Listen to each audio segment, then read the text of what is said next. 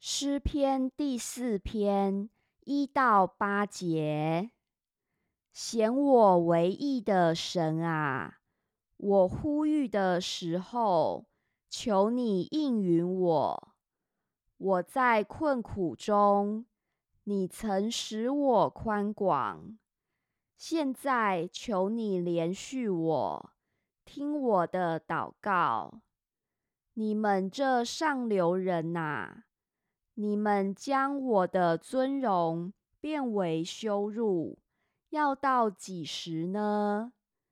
你们喜爱虚妄，寻找虚假，要到几时呢？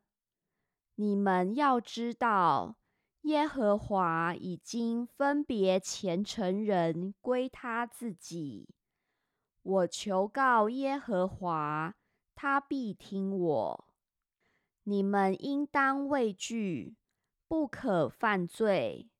在床上的时候，要心里思想，并要肃静。当献上公义的祭，又当倚靠耶和华。有许多人说：“谁能指示我们什么好处？”耶和华。求你扬起脸来，光照我们。你使我心里快乐，胜过那丰收五谷新酒的人。